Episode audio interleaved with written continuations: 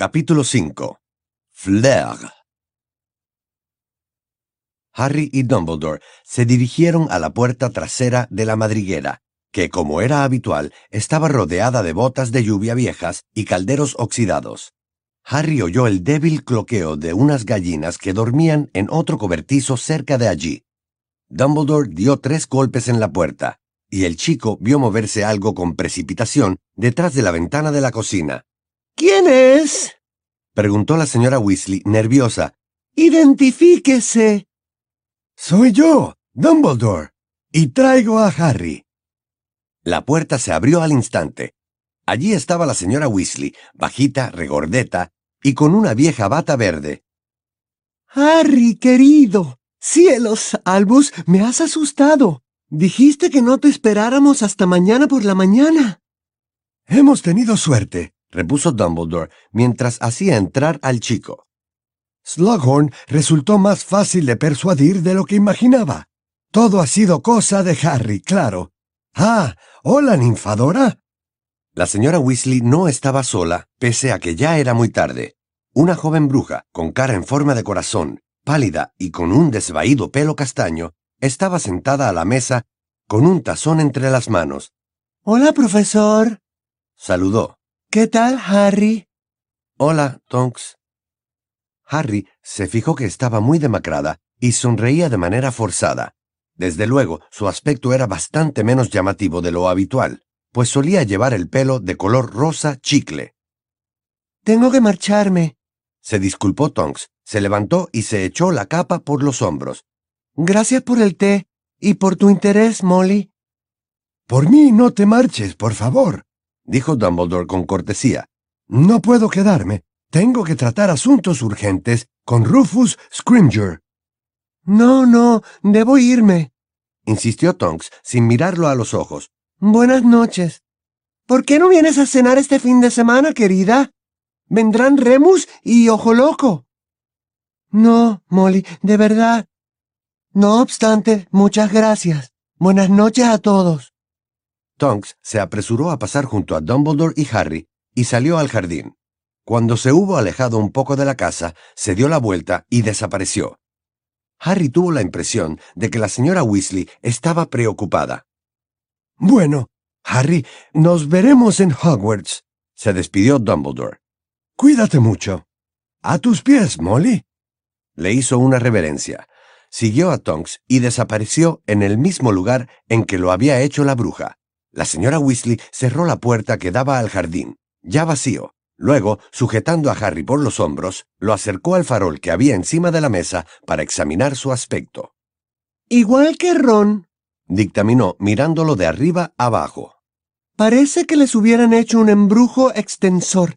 Ron ha crecido como mínimo 10 centímetros desde la última vez que le compré una túnica del colegio. ¿Tienes hambre, Harry? Sí, un poco. De repente se dio cuenta de lo hambriento que estaba. Siéntate, cielo, te prepararé algo. En cuanto se sentó, un gato rojizo y peludo, de cara aplastada, le saltó a las rodillas. Se instaló allí y se puso a ronronear. ¿Está Hermione aquí? preguntó el muchacho contento mientras acariciaba a Cruikshanks detrás de una oreja.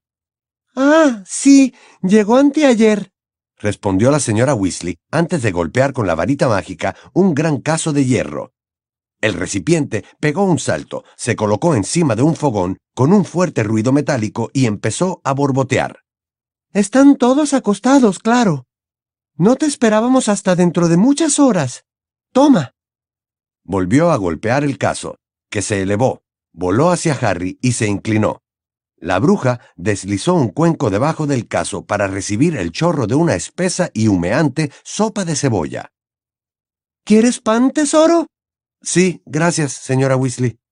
Ella sacudió la varita por encima del hombro, y una barra de pan y un cuchillo volaron directamente hasta la mesa.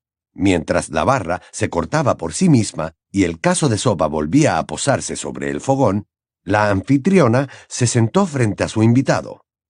Así que has convencido a Horace Slughorn para que acepte el empleo. Harry asintió con la cabeza, porque tenía la boca llena de sopa. Nos daba clase a Arthur y a mí. Estuvo muchos años en Hogwarts. Creo que empezó en la misma época que Dumbledore. ¿Te ha caído bien?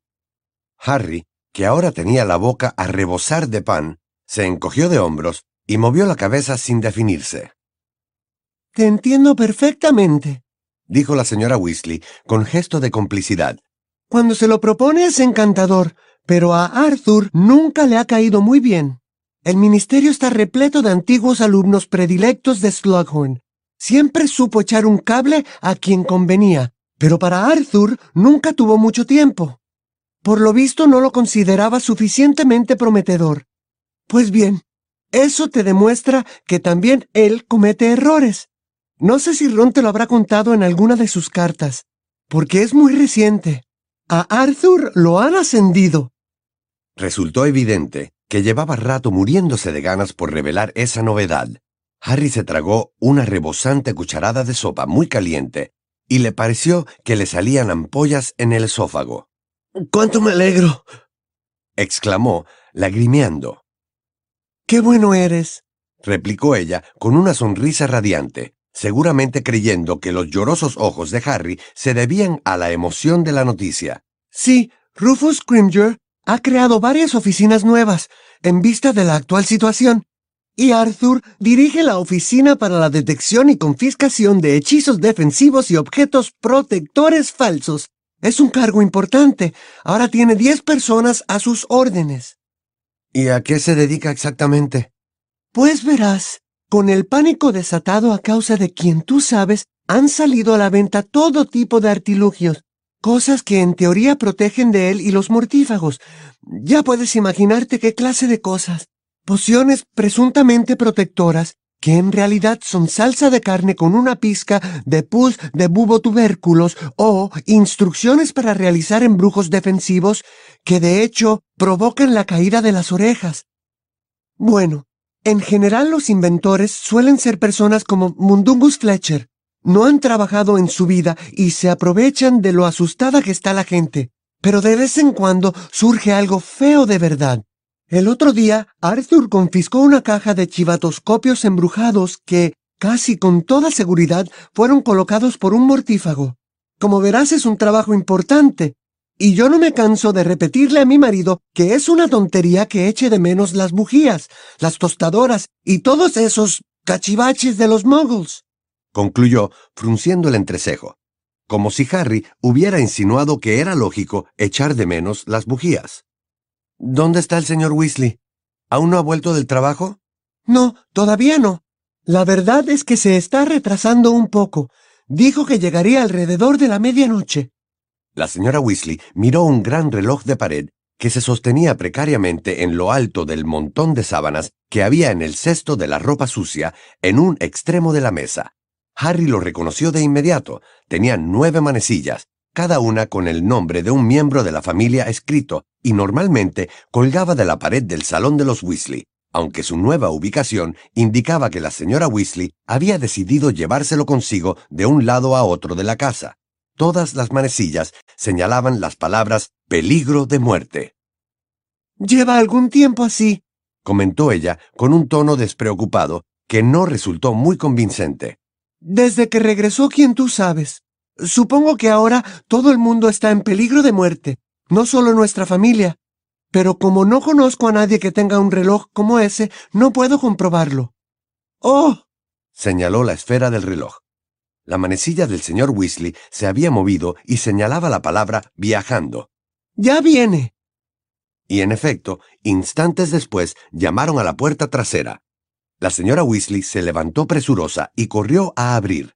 Con una mano sobre el pomo de la puerta y una mejilla pegada a la madera, preguntó en voz baja. ¿Eres tú, Arthur? Sí, respondió la cansada voz del señor Weasley.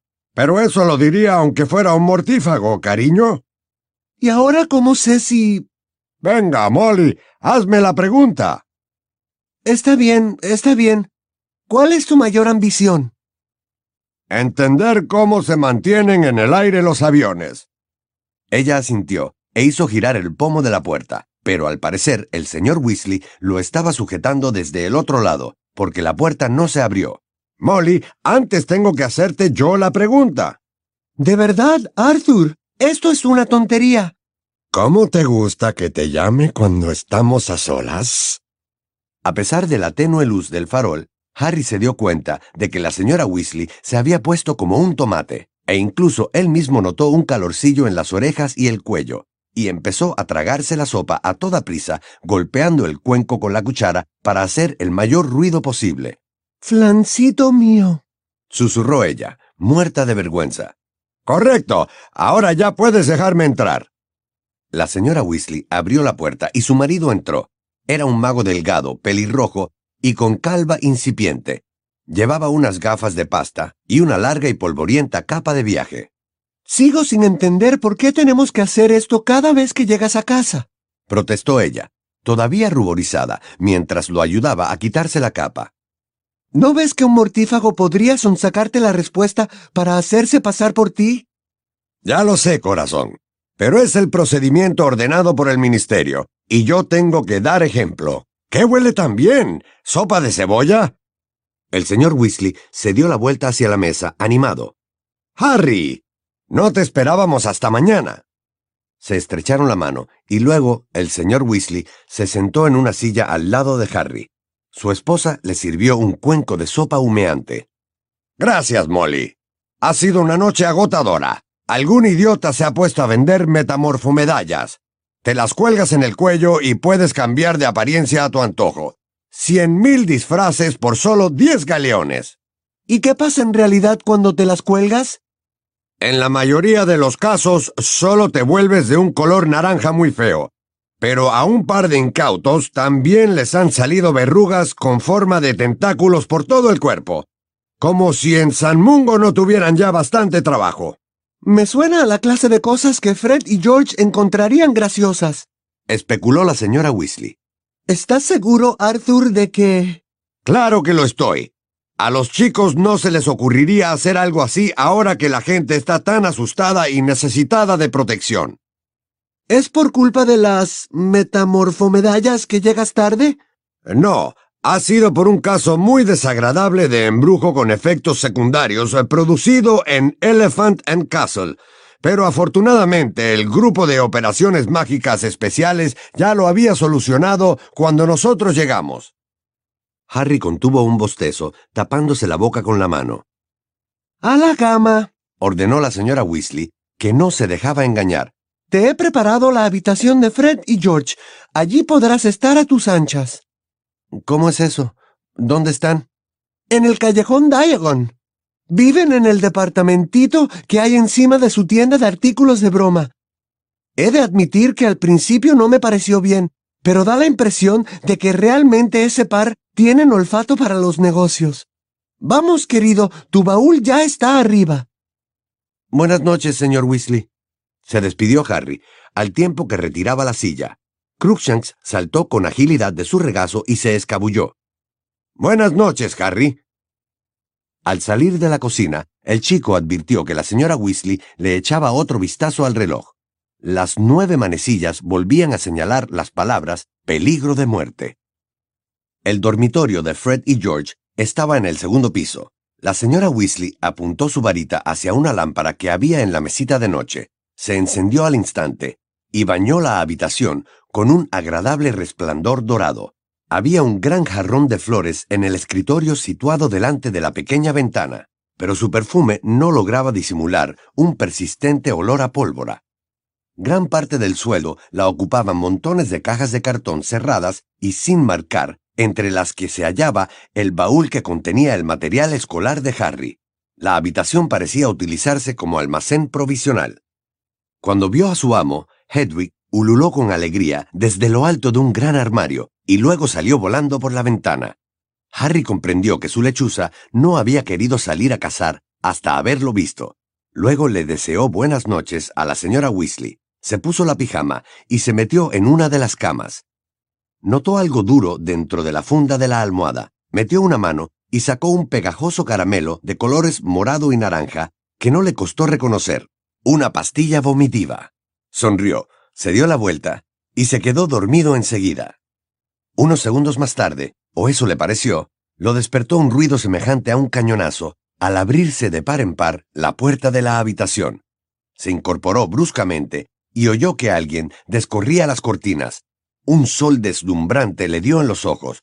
Se hizo pantalla con una mano y con la otra buscó a tientas las gafas. ¿Qué pa pasa? No sabíamos que ya habías llegado, exclamó una voz exaltada, y Harry recibió un manotazo en la cornilla. No le pegues, Ron. Lo regañó una voz de chica. Harry encontró las gafas y logró ponérselas, aunque la luz era tan intensa que apenas veía nada. Una larga sombra osciló por un momento ante él, que parpadeó y consiguió enfocar a Ron Weasley. Este lo miraba con una sonrisa de oreja a oreja. ¿Estás bien? Nunca había estado mejor, contestó frotándose la coronilla, y se dejó caer de nuevo sobre la almohada. ¿Y tú? No puedo quejarme, respondió Ron. Acercó una caja de cartón y se sentó en ella. ¿Cuándo llegaste? Mi madre acaba de decirnos que estabas aquí. Cerca de la una de la madrugada. ¿Cómo se han portado los mogos contigo? Igual que siempre, contestó mientras Hermione se sentaba en el borde de la cama. Apenas me dirigen la palabra, pero yo lo prefiero así. ¿Y tú, Hermione? ¿Cómo estás? Muy bien, respondió la chica, que escudriñaba el rostro de su amigo como si éste estuviera incubando alguna enfermedad. Harry creía saber por qué lo miraba así, y como no tenía ganas de hablar de la muerte de Sirius ni de ningún otro tema deprimente, preguntó ¿Qué hora es? ¿Me he perdido el desayuno? Por eso no te preocupes, mi madre va a subirte una bandeja. Dice que estás desnutrido. Ron puso los ojos en blanco. Bueno, ¿qué ha pasado? No gran cosa. ¿No sabes que he estado todo este tiempo encerrado en casa de mis tíos? Sí, cómo no, protestó Ron. Fuiste a no sé dónde con Dumbledore. Bah, nada emocionante. Solo quería que lo ayudara a convencer a un antiguo profesor para que aceptara un empleo en Hogwarts. Se llama Horace Slughorn. Ah, dijo Ron decepcionado. Creíamos que... Hermione le lanzó una mirada de advertencia y el chico rectificó. Ya nos imaginamos que se trataría de algo así. ¿En serio? dijo Harry, que había advertido la metedura de pata de Ron. Sí, sí, claro. Ahora que no está Dolores Umbridge, es evidente que necesitamos otro profesor de defensa contra las artes oscuras, ¿no? Cuenta, cuenta, ¿qué tal es? Pues mira, parece una morsa, y fue jefe de la casa de Slytherin. ¿Te pasa algo, Hermione? La muchacha lo observaba como a la espera de que unos extraños síntomas se manifestaran en cualquier momento. Cambió rápidamente de expresión y compuso una sonrisa poco convincente. No, para nada. ¿Y crees que Slughorn será un buen profesor? No lo sé, respondió Harry. Pero no puede ser peor que la profesora Umbridge, ¿no? Yo conozco a alguien peor que ella. Terció una voz desde el umbral. La hermana pequeña de Ron Entró arrastrando los pies con gesto de fastidio. Hola, Harry. ¿Y a ti qué te pasa? preguntó Ron. Es ella, dijo Ginny, desplomándose en la cama de Harry. Me está volviendo loca. ¿Qué ha hecho esta vez? inquirió Hermione comprensiva. Es que me habla de una manera como si yo tuviera tres años. Ya lo sé, la consoló Hermione. Es muy creída. A Harry le sorprendió oír a su amiga hablar de ese modo de la señora Weasley, y no le extrañó que Ron se enfadase. ¿No pueden dejarla en paz ni cinco segundos? Eso, defiéndela. Le espetó Ginny. Ya sabemos que tú nunca te cansas de ella. Harry encontró muy raro ese comentario sobre la madre de Ron y empezó a pensar que se le estaba escapando algo. Así que preguntó, ¿De quién están pero la respuesta llegó antes de que terminara la pregunta. La puerta del dormitorio se abrió otra vez, y Harry, instintivamente, tiró de las sábanas y se tapó hasta la barbilla, con tanta fuerza que Hermione y Ginny resbalaron de la cama y cayeron al suelo. En el umbral había una joven de una belleza tan impresionante que la habitación pareció quedarse sin aire. Era alta y esbelta, tenía una larga cabellera rubia e irradiaba un débil resplandor plateado. Para completar esa imagen de perfección, llevaba una bandeja de desayuno llena a rebosar. ¡Hagrid! exclamó con voz gutural. ¿Cuánto tiempo sin verte? Entró majestuosamente y se dirigió hacia el muchacho. Detrás de la joven apareció la señora Weasley con cara contrariada. No hacía falta que subieras la bandeja. Estaba a punto de hacerlo yo. Refunfuñó. No hay ningún problema. Replicó Flair de la Cour y dejó la bandeja sobre las rodillas de Harry. A continuación se inclinó para plantarle un beso en cada mejilla, y él notó cómo le ardía allí donde se posaban los labios de Flair. Tenía muchas ganas de verlo. ¿Te acuerdas de mi hermana Gabriel? Solo sabe hablar de Harry Potter. Se alegrará mucho de volver a verte. Ah, ¿también está aquí? preguntó Harry con voz ronca. No, Bobo, no. contestó ella con una risa cantarina. Me refiero al próximo verano, cuando nos... ¿Es que no lo sabes? Abrió mucho sus grandes ojos azules y miró con reproche a la señora Weasley, que se defendió. Todavía no hemos tenido ocasión de contárselo. Flair se dio la vuelta bruscamente hacia Harry, y al hacerlo, le dio de lleno en la cara a la señora Weasley con su cortina de cabello plateado. Bill y yo vamos a casarnos. Oh, exclamó Harry sin comprender por qué la señora Weasley, Hermione y Ginny se empecinaban en no mirarse a la cara. ¡Wow! Eh, ¡Felicidades! Flair se inclinó y volvió a besarlo. Últimamente Bill está muy ocupado. Tiene mucho trabajo y yo solo trabajo a media jornada en Gringotts eh, para mejorar mi idioma. Por eso me propuso venir a pasar unos días aquí para conocer a su familia. Me alegré tanto de saber que ibas a venir. Aquí no hay gran cosa que hacer, a menos que te guste cocinar y dar de comer a las gallinas. Buen provecho, Harry. Y dicho esto, se dio la vuelta con garbo. Salió de la habitación, como si flotara, y cerró la puerta con cuidado. La señora Weasley no pudo contener un despectivo Bah. Mi madre no la traga. aclaró Ginny en voz baja. Eso no es verdad. La corrigió la aludida con un susurro cargado de enojo. Lo que pasa es que opino que se han precipitado con este compromiso, nada más. Hace un año que se conocen, intervino Ron, que parecía un poco groggy y tenía la vista clavada en la puerta que Flair acababa de cerrar. Un año es muy poco tiempo. Por supuesto que sé por qué lo han hecho. Es por la incertidumbre que nos crea a todos el regreso de quien ustedes saben. Así que como la gente piensa que mañana podría estar muerta, se precipita a tomar decisiones a las que en otras circunstancias dedicaría un tiempo de reflexión. Pasó lo mismo la última vez que él se hizo con el poder. Todos los días se fugaba a alguna pareja. Papá y tú, por ejemplo. Le recordó Ginny con picardía. Sí, pero nuestro caso era diferente. Su padre y yo estábamos hechos el uno para el otro. ¿Qué sentido tenía esperar? argumentó la señora Weasley. En cambio, Bill y Flair, a fin de cuentas, ¿qué tienen en común? Él es una persona trabajadora y realista, mientras que ella es... una plasta. Sentenció Ginny, asintiendo con la cabeza. Pero Bill tampoco es tan realista que digamos. Es un rompedor de maldiciones, ¿no? Le gusta la aventura, el glamour. Supongo que por eso lo atrae tanto Flair. Concluyó, exagerando tanto el sonido gutural de la R que pareció que iba a soltar un escupitajo. No hagas eso, Ginny. La reprendió la señora Weasley mientras Harry y Hermione reían.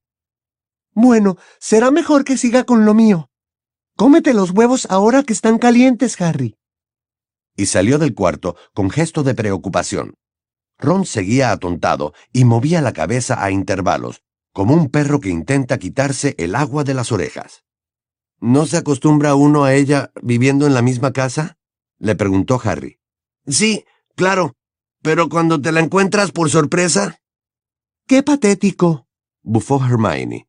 Se alejó cuanto pudo de él a grandes zancadas, y al llegar a la pared opuesta, se cruzó de brazos y lo miró. No querrás que se quede aquí para siempre, ¿verdad? preguntó Ginny a Ron con incredulidad.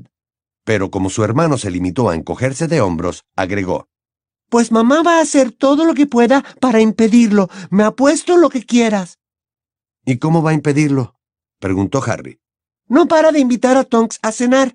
Me parece que alberga esperanzas de que Bill se enamore de ella. Y yo también lo espero. Preferiría mil veces tener a Tonks en la familia. Sí, claro, ironizó Ron. Mira, a ningún hombre en su sano juicio puede gustarle Tonks estando Flair cerca. Tonks no está del todo mal cuando no hace estupideces con su pelo ni con su nariz, pero... Es muchísimo más simpática que Flair, opinó Ginny. Y más inteligente. Es un auror. Terció Hermione desde el rincón. Flair tampoco es tonta. Acuérdense de que participó en el torneo de los tres magos. Intervino Harry. ¿Tú también? Dijo Hermione con resentimiento. Seguro que te encanta como Flair pronuncia tu nombre, Harry. Comentó Ginny con desdén. No, respondió él, lamentando haber abierto la boca. Solo decía que Flair...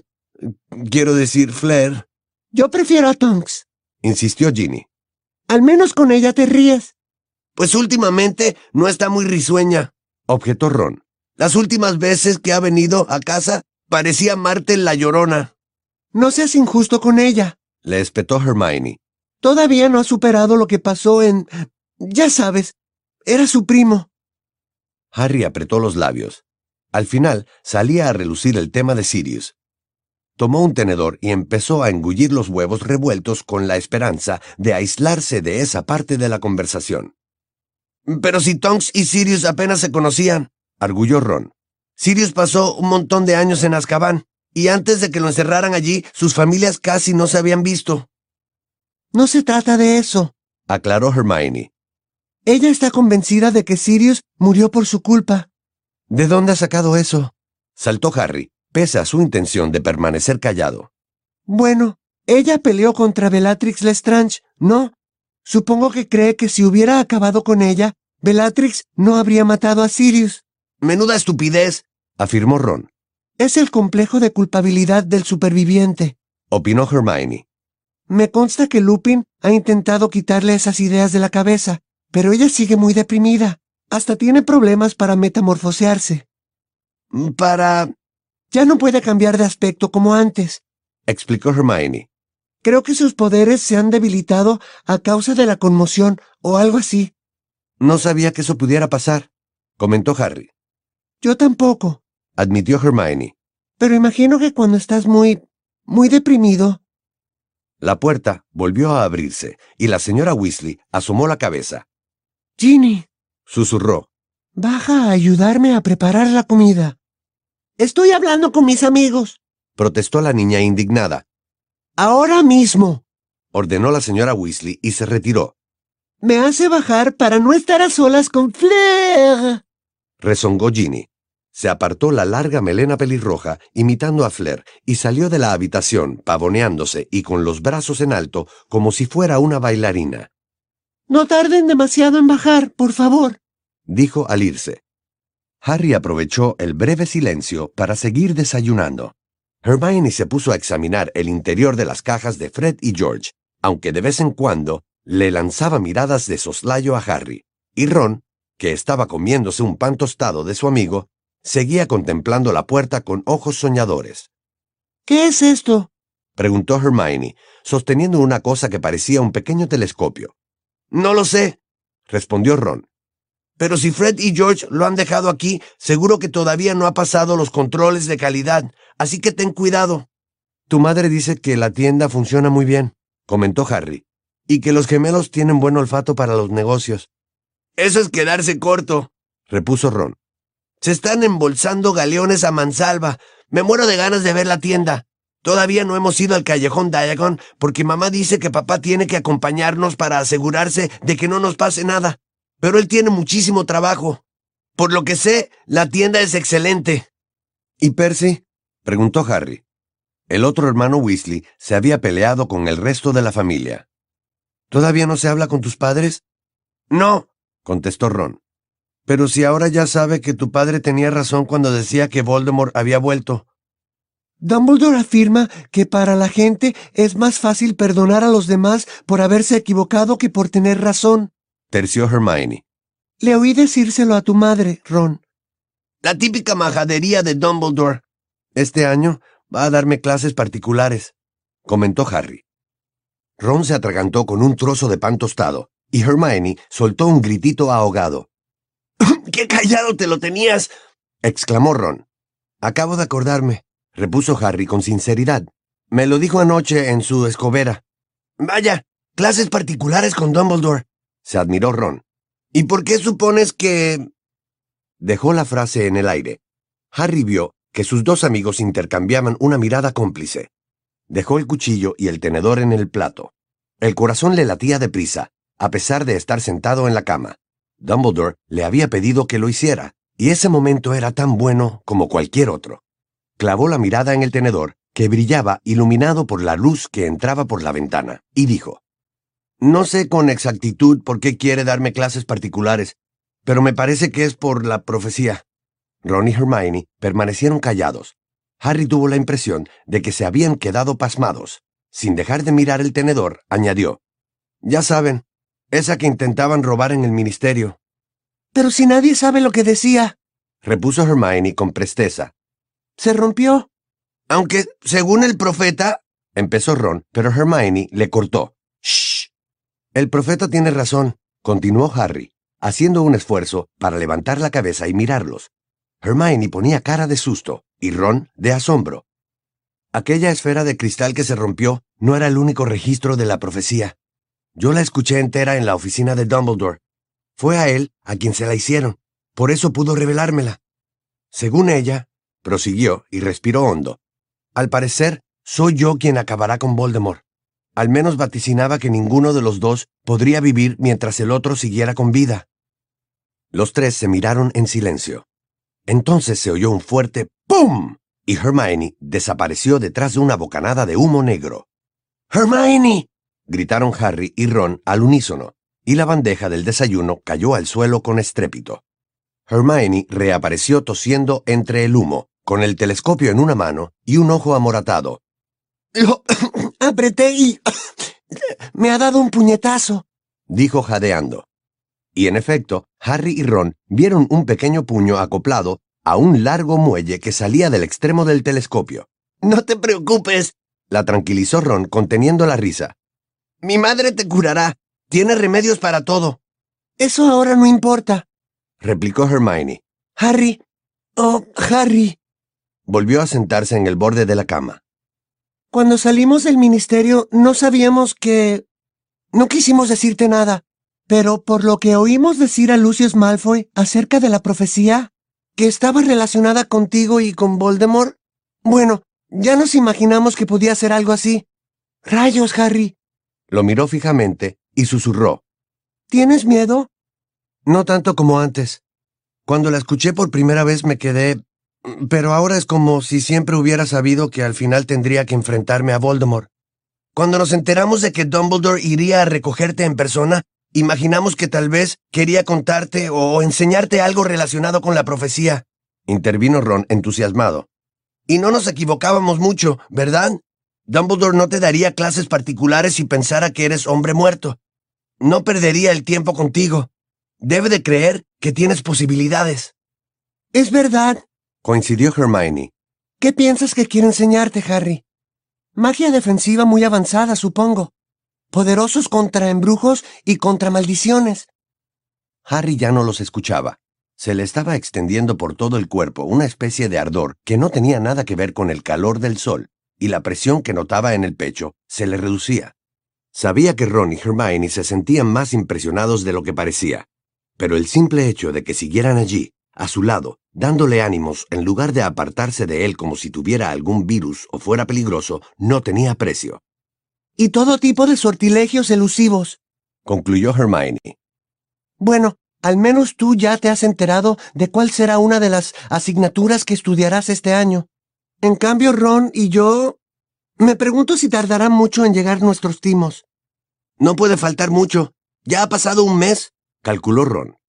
Un momento, apuntó Harry al recordar otra parte de la conversación con el director del colegio. Me parece que Dumbledore dijo que las notas de nuestros timos llegarían hoy. ¿Hoy? exclamó Hermione. ¿Hoy? Pero, ¿por qué no? Cielos, debiste decírnoslo enseguida. Se puso en pie de un brinco y añadió.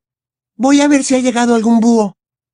Pero diez minutos más tarde, Cuando Harry bajó, vestido y con la bandeja del desayuno vacía, encontró a Hermione sentada a la mesa de la cocina, muy nerviosa, mientras la señora Weasley intentaba disimular el parecido del ojo de la chica con el de un panda. Nada, no hay manera de que se vaya, decía la señora Weasley angustiada. Estaba plantada enfrente de Hermione con la varita en una mano mientras revisaba un ejemplar de El Manual del Sanador, abierto por el capítulo Contusiones, Cortes y Rosaduras. Esto nunca había fallado, no me lo explico. Por eso Fred y George lo consideran una broma graciosa, porque no se va, opinó Ginny. Pues tiene que irse, chilló Hermione. No puedo quedarme así para siempre. No te quedarás así, querida. Ya encontraremos algún antídoto, no temas, le aseguró la señora Weasley. Bill ya me ha contado que los gemelos son muy graciosos. Intervino Flair, sonriendo. Sí, me muero de risa, le espetó Hermione. Se levantó y se puso a dar vueltas por la cocina mientras se retorcía las manos. ¿Estás segura de que esta mañana no ha llegado ningún búho, señora Weasley? Sí, querida, me habría dado cuenta, respondió ésta con paciencia. Pero solo son las nueve. Todavía hay mucho tiempo para... Ya sé que fallé en runas antiguas, rezongó Hermione con ansiedad. Como mínimo cometí un grave error en la traducción, y el examen práctico de defensa contra las artes oscuras tampoco me salió como esperaba. En transformaciones creía que lo había hecho bien, pero ahora que lo pienso... ¿Quieres hacer el favor de callarte, Hermione? No eres la única que está nerviosa, gruñó Ron.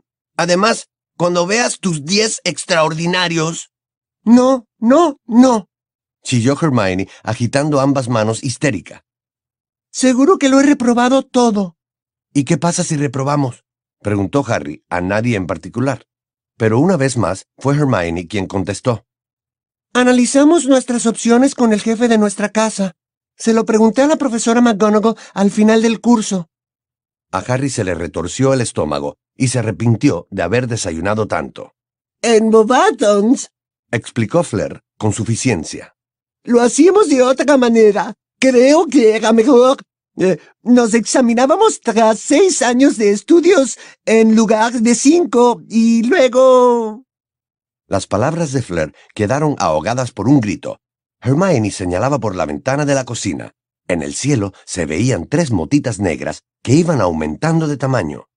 ¡Búhos! dijo Ron con voz quebrada, y corrió hacia la ventana donde estaba su amiga. Uno para cada uno, añadió Hermione con un susurro que denotaba terror. ¡Oh, no! ¡Oh, no! ¡Oh, no! Agarró con fuerza por los codos a Harry y a Ron. Los búhos volaban derechito hacia la madriguera. Eran tres hermosos ejemplares, y cuando ya sobrevolaban el sendero que conducía hasta la casa, todos vieron que cada uno llevaba un gran sobre cuadrado. ¡Oh, no! aulló Hermione. La señora Weasley se coló entre los muchachos y abrió la ventana de la cocina. Uno a uno, los búhos entraron y se posaron sobre la mesa en una ordenada hilera. Los tres levantaron la pata derecha. Harry fue hacia ellos. La carta dirigida a él estaba atada a la pata del búho de en medio. La desató con dedos temblorosos. A su izquierda, Ron intentaba tomar también sus notas. A su derecha tenía a Hermione, pero a ella le temblaban tanto las manos que también hacía temblar al búho. Durante unos instantes nadie dijo ni pío. Al final, Harry consiguió soltar el sobre, lo abrió a toda prisa y sacó la hoja de pergamino que contenía. Título indispensable de magia ordinaria. Aprobados. Extraordinario. E. Supera las expectativas. S. Aceptable. A. Reprobados insatisfactorio y desastroso de troll T. Resultados de Harry James Potter. Astronomía A. Cuidado de criaturas mágicas S. Encantamientos S. Defensa contra las artes oscuras E. Adivinación I. Herbología S. Historia de la magia D. Pociones S. Transformaciones S. Harry releyó varias veces la hoja de pergamino, y poco a poco su respiración se fue haciendo más acompasada. No estaba mal.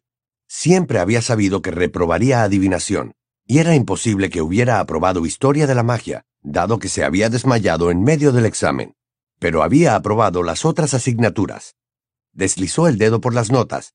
Había sacado buena nota en transformaciones y en herbología, y hasta había superado las expectativas en pociones. Y lo mejor era que había conseguido un extraordinario en defensa contra las artes oscuras. Miró alrededor. Hermione estaba de espaldas a él, con la cabeza agachada, pero Ron parecía contentísimo. Solo he reprobado adivinación e historia de la magia. Las que menos me importan. A ver, cambiemos. Harry leyó las notas de Ron y vio que no tenía ningún extraordinario. Ya sabía que sacarías buena nota en defensa contra las artes oscuras, dijo Ron, dándole un puñetazo en el hombro. No nos ha ido tan mal, ¿verdad? Enhorabuena, dijo la señora Weasley con orgullo, alborotándole el cabello a Ron. Siete timos, más de los que consiguieron Fred y George juntos. ¿Y a ti, Hermione, cómo te ha ido? preguntó Ginny con vacilación, porque su amiga todavía no se había dado la vuelta. No está mal, respondió en voz baja. No digas tonterías, saltó Ron. Se acercó a ella y le quitó la hoja de las manos. Ajá, nueve extraordinarios y un supera las expectativas en defensa contra las artes oscuras. La miró entre alegre y exasperado. Y estás decepcionada, ¿no? Hermione negó con la cabeza, pero Harry se rió. Bueno, ya somos estudiantes de éxtasis. Se alegró Ron, sonriente. ¿Quedan salchichas, mamá? Harry volvió a repasar sus notas y se dio cuenta de que no habrían podido ser mejores. Solo lamentaba un pequeño detalle. Esos resultados ponían fin a su ambición de convertirse en auror, puesto que no había alcanzado la nota requerida en pociones. Ya sabía que no iba a conseguirla, pero aún así notó un vacío en el estómago al mirar de nuevo la negra y pequeña S. En realidad era extraño, pues había sido un mortífago disfrazado el primero en comentarle que sería un buen auror, pero esa idea se había apoderado de él, y no le atraía ninguna otra profesión. Además, después de haber escuchado la profecía, creía que ese podía ser un destino adecuado para él. Ninguno de los dos podrá vivir mientras siga el otro con vida. ¿Acaso no haría honor a la profecía y no aumentarían sus posibilidades de sobrevivir si se unía a esos magos tan bien preparados, cuyo cometido consistía en encontrar y matar a Voldemort?